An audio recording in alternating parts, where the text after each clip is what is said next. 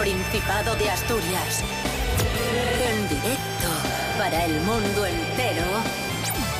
Aquí comienza Desayuno con Liantes. Su amigo y vecino, David Rionda. Buenísimos días, asturianos, asturianas. ¿Qué tal? ¿Cómo estáis? Bienvenidos, bienvenidas un día más aquí a Desayuno Coliantes en RPA, la radio autonómica de Asturias. Hoy es miércoles 7 de octubre de 2020 y hoy estamos aquí varias personas prestas y dispuestas a desayunar con la actualidad de Asturias y como siempre con mucho sentido del humor. Rubén Morillo, buenísimos días. Buenísimos días. David Rionda, buenísimos días a todos y todas. ¿Qué tal? Saludamos también a Santi Robles, buenos días. Muy buenos días. Y a Cris Puertas, buenos días. Hola. Saludados ya todos Sí. y todas. Sí. Pronóstico del tiempo para hoy. Rubén Morillo. Pues mira, adelante. intervalos nubosos al principio y al final del día, tendiendo a poco nuboso despejado en las horas centrales, ¿vale? O sea, esto está, esto está muy bien. Molesta un poco por la mañana, molesta un poco por la noche, pero en principio vamos a tener un día bastante tranquilo. No se descarta alguna precipitación débil y aislada en la zona de cordillera, ¿vale? Temperaturas pues muy agradables, mínimas de 16 en la zona de, de costa y las máximas llegarán a, la- a los 24 grados en la zona de la cuenca del eh, caudal. Desayuno con liantes, ay, lere, lere, lere. Desayuno con liantes, ay, lere, lere, lere. Desayuno con liantes, ay, lere, lere, lere. Desayuno con liantes, ay, lere, lere. One life away to home, lose the fear of being alone. A light that guides me. Comenzamos eh, hablando de ocupas. Sí. Atención.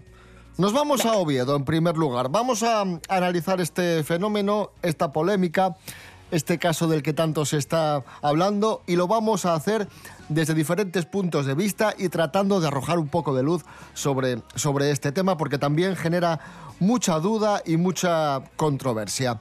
Primero empezamos en Oviedo, donde el alcalde de Oviedo, Alfredo Cantelli, ha salido a la calle para recoger firmas sobre lo que él considera un caso muy preocupante, el de la ocupación, el de los ocupas. Dice Cantelli, es vergonzoso que el gobierno no ataje la ocupación ilegal. Y añade, es vergonzoso que una señora salga a comprar el pan y al volver a casa se encuentre con ocupas. Su casa ocupada. Un matiz y es que esta campaña se ha puesto en marcha en Oviedo y la plataforma de afectados por la hipoteca, Stop eh, Desahucios de Oviedo, ha denunciado que esta campaña es, según ellos, artificiosa e interesada, eh, falsa.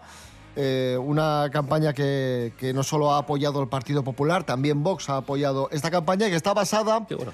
en un supuesto incremento de las ocupaciones ilegales de, de España que carece de fundamento y que está provocando además la estigmatización de personas en situación de exclusión social. Vamos con la diferencia, que esto yo creo que es la clave, entre ocupar una vivienda y allanar Eso es. una vivienda. Claro. Y supongo que habréis escuchado más de una ocasión eso de allanamiento de morada. Bueno, pues Sí. el delito de allanamiento de morada viene recogido en el Código Penal, 202.1 es el artículo, ¿vale? Y dice que eh, una persona, un particular, que sin habitar en un domicilio, en una vivienda, entrare en esa morada que es ajena, bueno, pues tendría un, un castigo de una pena de prisión de 6 a 2 años de prisión. Es decir, tú no puedes entrar en la casa de una persona en la que esa persona pues hace su vida, su residencia habitual o incluso su segunda vivienda. Entonces, si está esto- su nombre, eh, tú no puedes entrar ahí. Lo que aquí se confunde todo es lo que conocemos como ocupación, que no es otra cosa que el delito de usurpación, es el nombre técnico, ¿vale? Sí. A lo que conocemos como, como ocupación. Y esto viene recogido en el artículo 245.2 del Código Penal. Esto lo que explica es que eh, una persona puede entrar eh, sin autorización debida a un inmueble, vivienda o edificio ajeno que no constituya morada, es decir, que ese piso esté vacío, sin que haya nadie empadronado en él, Mm. que esté abandonado, una nave, un piso. Sí. Y entonces, si esa persona entra ahí, va por otros cauces legales que el que si fuese que si fuese la morada o la residencia de una persona. Para que se entiendan estos dos términos, en los ejemplos que podéis ver jurídicos, te explican que una persona puede irse de vacaciones dos meses, tres meses, dando la vuelta al mundo, y a su regreso al país si en su casa hay alguien ocupando, es un allanamiento de morada. Claro. O sea, esto de las 24 Claro, claro, 48 horas, que hay mucha gente que se equivoca. No, si han pasado 48 horas con el que te ocupa la casa dentro, ya no la puede recuperar. No, no, oiga, si es su domicilio, suya. si es su residencia, es su casa, caray. No, no, otra cosa es que una persona que no tenga casa ocupe un espacio abierto, una nave abandonada, un piso que está a punto de derruirse, un piso que está completamente vacío porque Que no es hay la ni tercera inquilinos. vivienda de... Claro. O la de nadie. Oye, O la un de piso que lo tienes vacío para el día de mañana venderlo. Es que, claro. Una constructora que no ha vendido los pisos o que no los logra alquilar, Perlora. pues Perlora. por ejemplo, o Perlora, si los datos están ahí. Si es que a veces, quiero decir, lo que no puede pasar es que digamos cosas al tuntún. Claro. Es simplemente eso. Cuando eh, a mí a veces me da, me da un poco de miedo porque hemos normalizado mucho aquello clásico de las manifestaciones de según la organización no sé cuánto, según el gobierno la mitad. Pues, y esto lo hemos normalizado para todo. Parece como que hay una democratización en decir cosas. De yo puedo decir esto y, y que cuente como dato. Perdone. Eh, esto es muy grave al final y esto es labor es labor de todo el mundo, es labor de los políticos y es labor de los periodistas. Eh, los datos son los datos y Mm. luego de ahí sacamos las conclusiones que queramos. Tú me puedes decir, mira, eh, políticamente no estoy de acuerdo con que nadie sin hogar allane una propiedad que sea de un banco, que esté abandonada, que la vayan a derruir, que sea una nave, etcétera, etcétera, etcétera. Por esto, por esto y por esto. Luego podemos estar de acuerdo o no y votar en consecuencia. Pero no se pueden dar datos falsos y no se pueden apoyar en los periódicos. Yo a mí es lo que más me llama la atención de todo este tipo de situaciones, en general. De hecho, el otro día, por ejemplo, muy brevemente os lo explico, os lo cuento. Eh, me Imposible. llama- me- ya, la verdad es que tengo bastante diarrea verbal. El caso, me llama, un, me llama una agencia de una compañía de estas de seguridad privada para ofrecerme sus servicios y me dicen que, bueno, que están recorriendo mi barrio para, para bueno, explicar lo, lo que hacen y tal por la creciente preocupación por el movimiento Ocupa. Digo, pero, pero ¿para qué me vas a contar a mí si yo tengo si yo no tengo una segunda vivienda? No, bueno, por si te entran. Ya, pero es que eso Pero tú- si me entran ese allanamiento de Claro, morada. puedo llamar a la policía, no tengo por qué llamar eh, a, a ti. Yo creo que el problema es que haya mucha gente que no tenga Sí. dónde vivir, que no tenga casa y que haya muchos pisos vacíos. Pues vamos a buscar la forma de que todo el mundo tenga casa, ¿no? Sí, sí, sí, claro, pero eso se llamaría. Pero eso se te ocurrió a ti. David, eso. Eso se- se te ocurrió- esa, esa gran idea se le ha ocurrido a David. Pero es que nadie lo dice. Nadie ha caído en eso. Pero es que nadie lo dice, es una chorrada, pero nadie lo Pues dice. eso, pero es que es tremendo. Claro. En fin, vamos a escuchar a Noelia Beira, gijonesa, gran amiga del programa, gran amiga nuestra, de, los, de todos los que estamos aquí, Sí. y cada vez más amiga de todos los oyentes. Noelia Beira, me voy.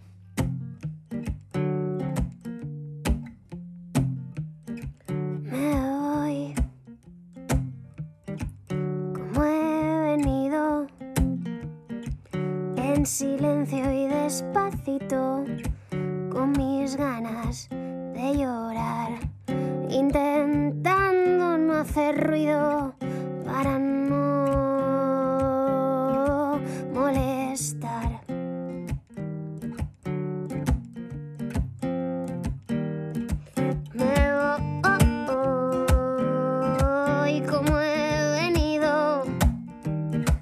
No dejo huella, no trasciendo más allá. Queda el recuerdo roto, un abrazo mal cortado y un nombre. Y un nombre que olvidar. Y un nombre. Y un nombre que olvidar.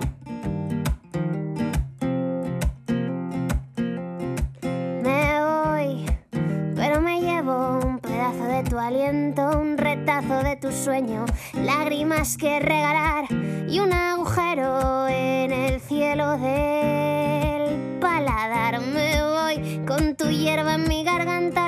este adiós abraza. Me voy, me voy, sin admitir que me voy pensando en ti. Me voy sabiendo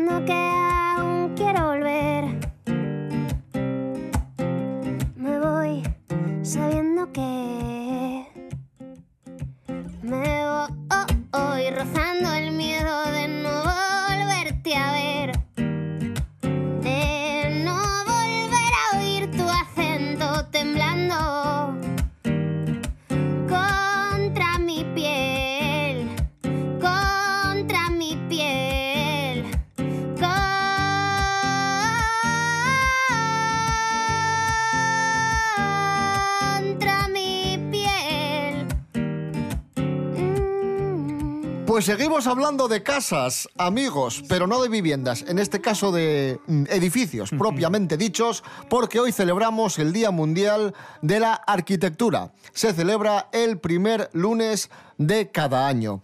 Y diréis, ¿de qué vamos a hablar? Pues vamos a hablar de los peores edificios del mundo, de las mayores chapuzas de- del mundo. ¿Y, y por qué tenemos que hablar otra vez del Calatrava? Es- es- Era necesario.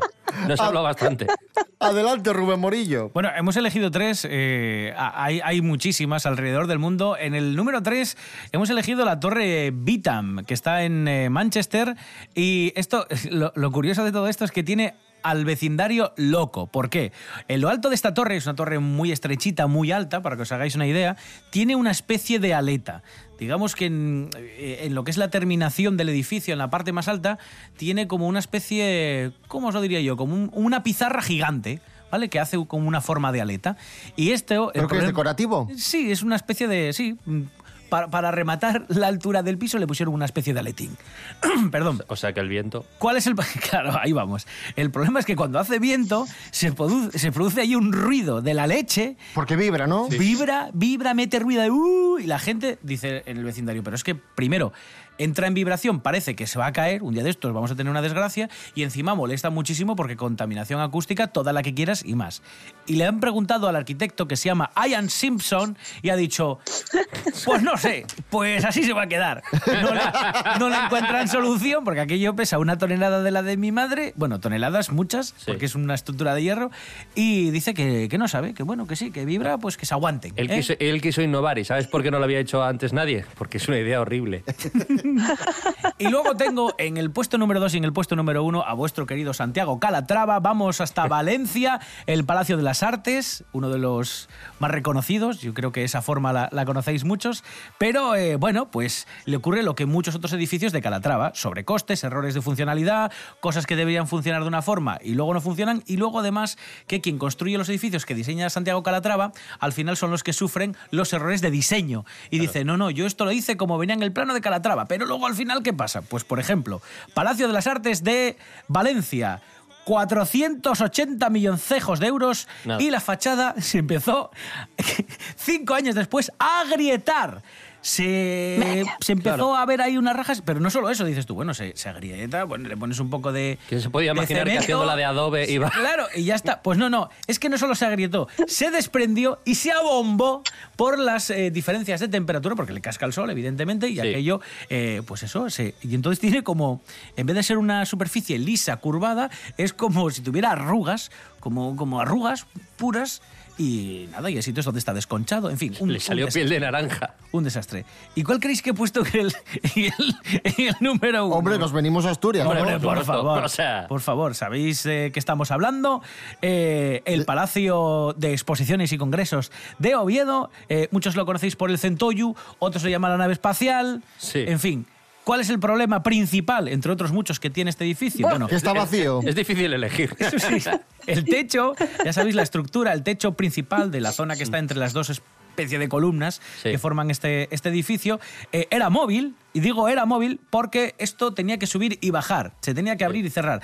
El problema es que esto pesaba tanto que no debieron calcular bien cuánta fuerza iba a hacer o iba a ser necesaria para que esto se pudiera mover arriba y abajo.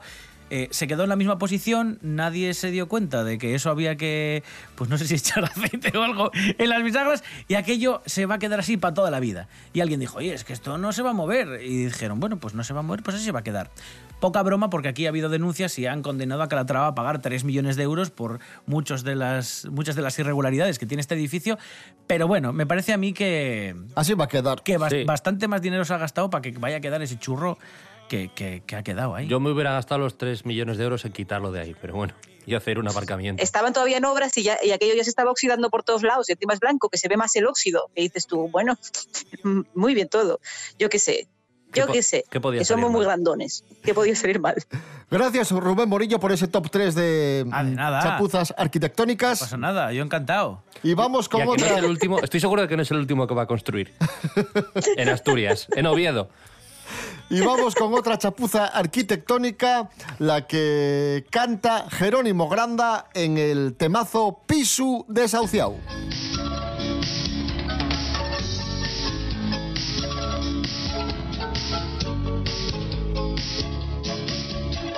Estoy quedándome tieso, apagóse la calefacción todo el suelo pingando, estropeóse el radiador.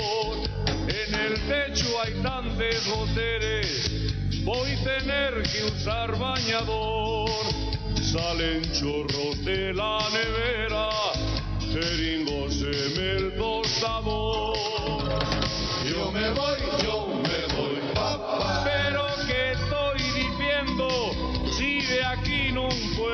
salir. Estoy prisionero en la casa, la puerta no abre, no vuelvo a insistir. Mira que siempre me digo que esta casa va a reventar. Y si quiero seguir de vivir, voy a tenerla que arreglar. Que arreglar. Que arreglar.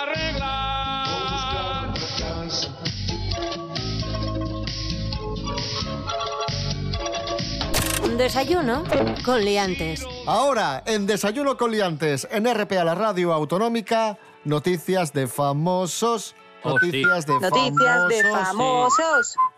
Tiri, tiri. Mericoletas, buenos días. Hola, buenos días, amigos, amigas, ¿qué tal? Muy bien, Mericoletas. Empezamos hablando de Kiko Rivera. Sí que ha tenido un nuevo revés profesional, esto es un golpetazo, algo que no se esperaba y que le viene mal. Dice Kiko en sus redes sociales que está tocado pero no hundido. Y dirán Bueno. ustedes, ¿de qué se trata esto? Bueno, pues se ha visto obligado a retirar un vídeo que tenía puesto en YouTube.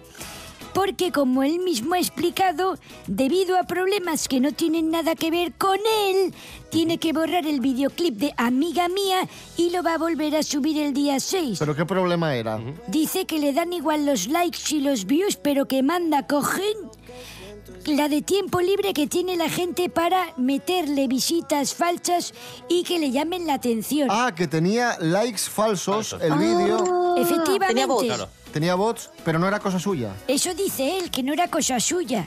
Entonces él cree que hay una mano negra que contrata a cientos Claro. de bots para que le den me gusta a su vídeo y que YouTube lo entienda como que está falseando las visitas para llevarse más dinero por los derechos. ¿Y tú qué crees? Pues yo creo que lo ha hecho él.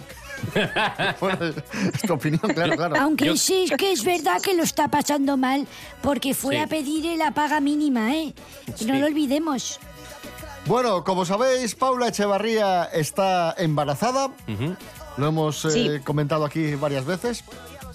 Y ha tenido, atención, su primer antojo, pero ha sido un antojo eh, caro. ¿Pero Sí. qui- ¿Quién publicó esta noticia? Esto lo- lo- bueno, todas las revistas del corazón lo, lo publicaron. Para Una- la rotativa. un antojo bien caro porque lo normal es en plan... ah, mm, Un helado. sé, eso, un helado, tengo antojo de yo que es una Café ca- con berberechos. Eso, una casadilla. No, 100.000 euros de antojo. Sí, sí, porque la gente Tengo antojo de 100.000 euros. tiene antojo de un nuevo coche. Yo también, ¿eh? No estoy embarazado. Claro, claro, claro. Un ah, no, nuevo- pens- pensé un- que era quiero que me des 100.000 euros. No, un nuevo coche. Billetes pequeños y un sin- nuevo coche que marcar. cuesta 100.000 euros, un Tesla Model X de estos eléctricos supermodernos, eh, que además tiene estas puertas que se abren para los lados, como el de Regreso al Futuro. Sí. Así un poco. Oh. que- De gaviota. que como te aparque alguien Qué al lado no puedes salir, por Claro. cierto. Bueno, y entonces pues se ha podido ver en este automóvil a la que es su pareja, el padre del futuro futura niña, Sí. que se llama el Diego Torres este. Y pues eh, nada, pues pues ya está, se han gastado 100.000 euros en un coche. Pero él qué hizo, llegar al, al concesionario Tesla, si es que eso existe, y decir, dame un coche para que no me salga mal el chiquillo. Bueno, pero eso es lo que dice la noticia, que ya el primer antojo, de que esto no lo sabemos seguro, pero bueno, puede ser. Yo tengo que decir una cosa en favor del, del concepto Tesla, que, no, que es una cosa que descubrí hace muy poco tiempo, que es que ah, parece ser que en algunos modelos de coche de Tesla, el- la, mu- la música, el volumen de la música va del 0 al 11 por la película Spinal Tap. Ah, sí. Sí. Oh, qué guay. Y esto, esto me parece algo hermoso. Eso está bien. Pues continuamos hablando del embarazo de Paula Echevarría, amigos. Qué bien. ¡Oh, qué suerte! Sí. Madre mía. Sí. Estamos mía. de enhorabuena. ¿Queréis saber Compró, cómo...? compró nueces de macadamia, del Escares, Sí. de- ¿verdad? De estas que, que- que pones, una, pones una bolsa y cuando vas a pagar en el kiosco te dicen 6 euros. Y tú, Café de cibeta. ¿Queréis saber cómo se enteraron las amigas de Pau Eche de su embarazo?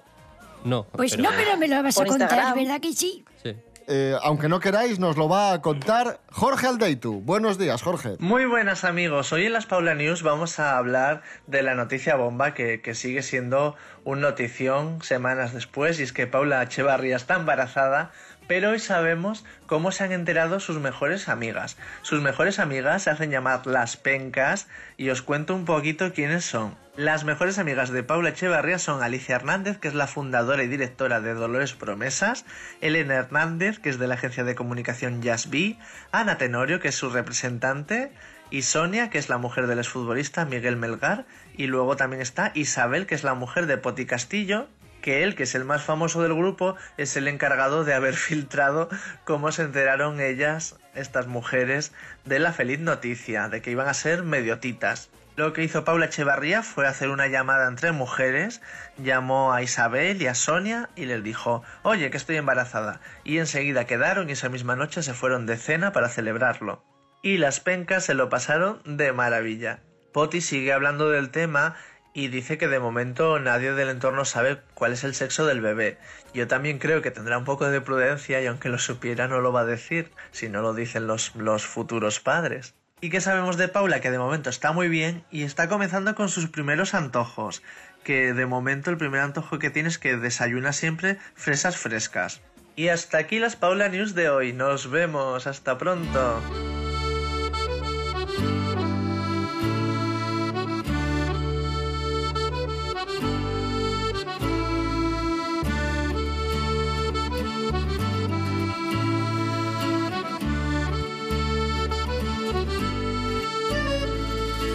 Hoy por váyase del tiempo, de aquel tiempo gris que lo afogaba.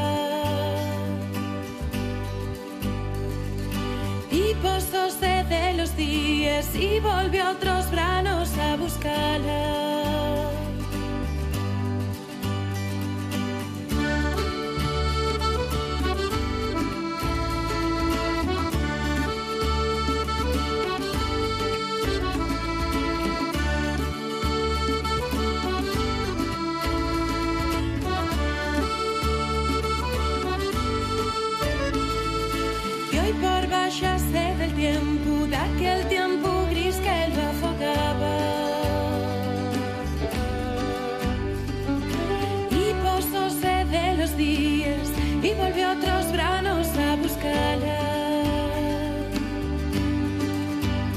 Ya topó nada más la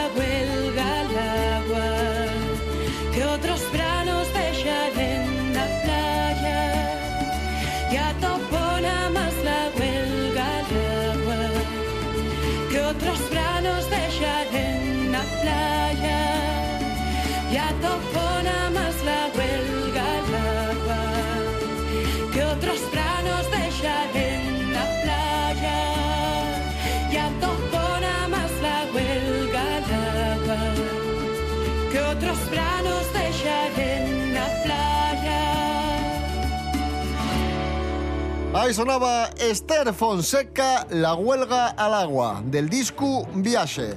Y ahora viajamos al mundo del cine con Miguel Ángel Muñiz.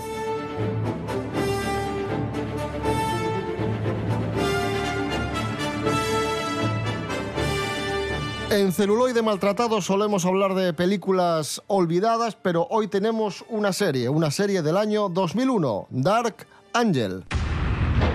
A covert genetics lab using DNA to produce a superior human. What does any of this have to do with me? The barcode on your neck, Max. I know who you are, and I know who you're running from.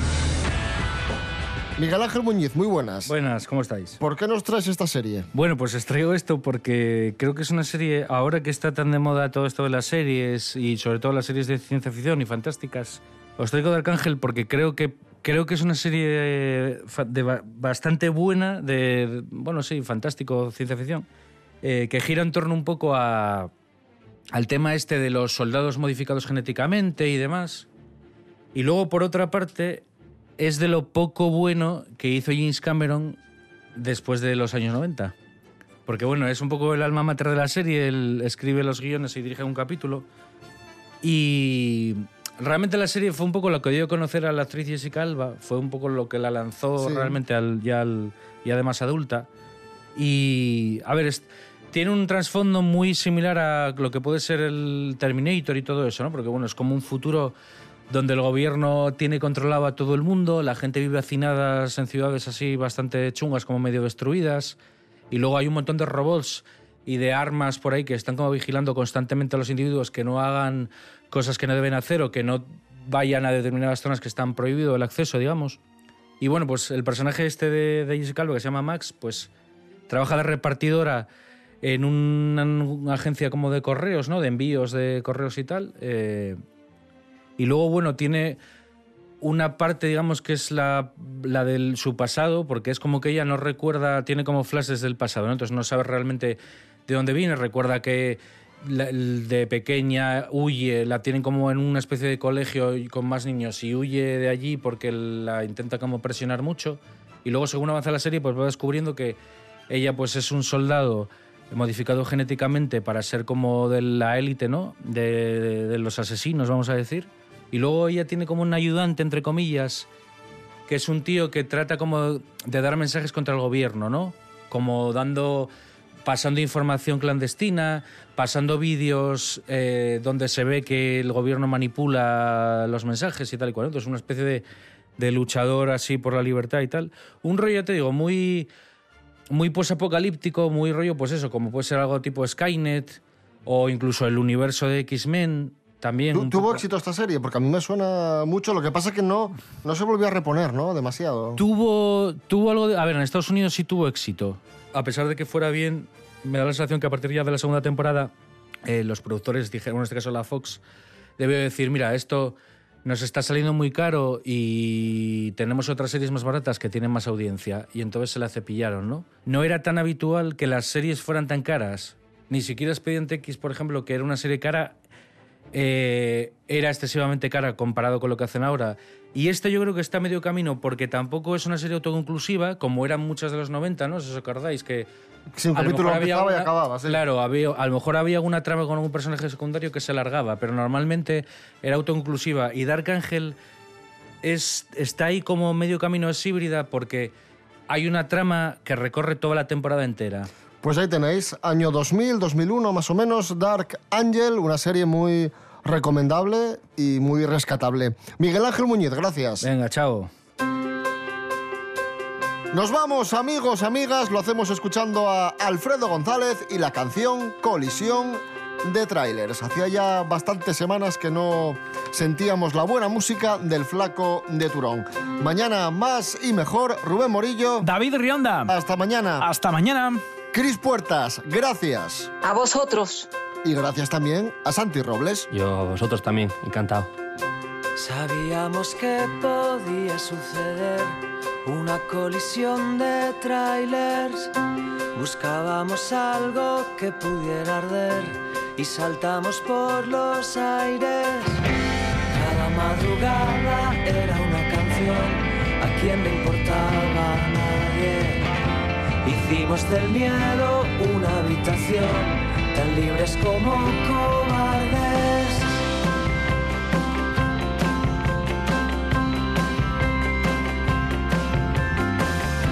Apenas nos daba para el alquiler, la vida no era contable. Vivíamos sobre un suelo de papel pintado con nuestra sangre. Los ojos abiertos como una oración a un Dios que no era bastante. Hicimos del vértigo la religión, el límite era el desastre. Y pisando estrellas fuimos alguien, nadie lo enteró.